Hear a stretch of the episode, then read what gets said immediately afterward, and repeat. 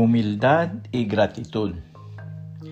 Se dice que en San Pedro de Macorís, en la República Dominicana, se escucha con mucha frecuencia la expresión el buey de Don Juan.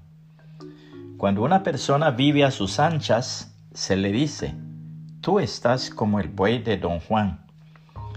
De acuerdo a la historia del origen de este dicho, hacía muchos años que había llegado a aquellas regiones un extranjero llamado Don Juan.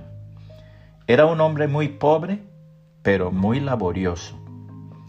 Con sus primeros ahorros se compró un pedazo de tierra y un buey. Empezó sus tareas agrícolas. Con el buey araba su tierra llevaba los frutos al mercado y también le servía de cabalgadura. Y así fueron creciendo poco a poco sus bienes hasta hacerse de una fortuna. Se convirtió en el dueño de una de las centrales azucareras de la comarca y todavía conservaba su buey, aunque ya viejo e inservible. En premio a los servicios prestados por el valioso animal, don Juan ordenó que no se le encerrara, sino que lo dejaran en libertad para que hiciera todo cuanto le viniese en ganas. Se metía en las hortalizas y las destruía. Irrumpía en los patios y destruía con sus cuernos la ropa tendida en los cordeles no cesaban sus travesuras.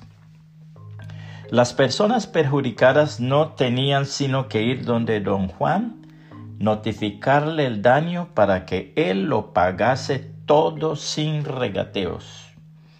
Y cuando le preguntaban por qué lo hacía, respondía de esta manera, por gratitud.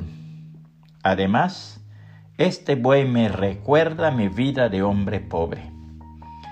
Dios dice en su palabra, Colosenses capítulo 3, versículos 12 al 15 en la nueva traducción viviente, dado que Dios los eligió para que sean su pueblo santo y amado por Él, ustedes tienen que vestirse de tierna compasión, bondad, humildad, gentileza y paciencia sean comprensivos con las faltas de los demás y perdonen a todo el que los ofenda. Recuerden que el Señor los perdonó a ustedes, así que ustedes deben perdonar a otros. Sobre todo, vístanse de amor, lo cual nos une a todos en perfecta armonía. Y que la paz que viene de Cristo gobiernen sus corazones, pues como miembros de un mismo cuerpo, ustedes son llamados a vivir en paz y sean siempre agradecidos.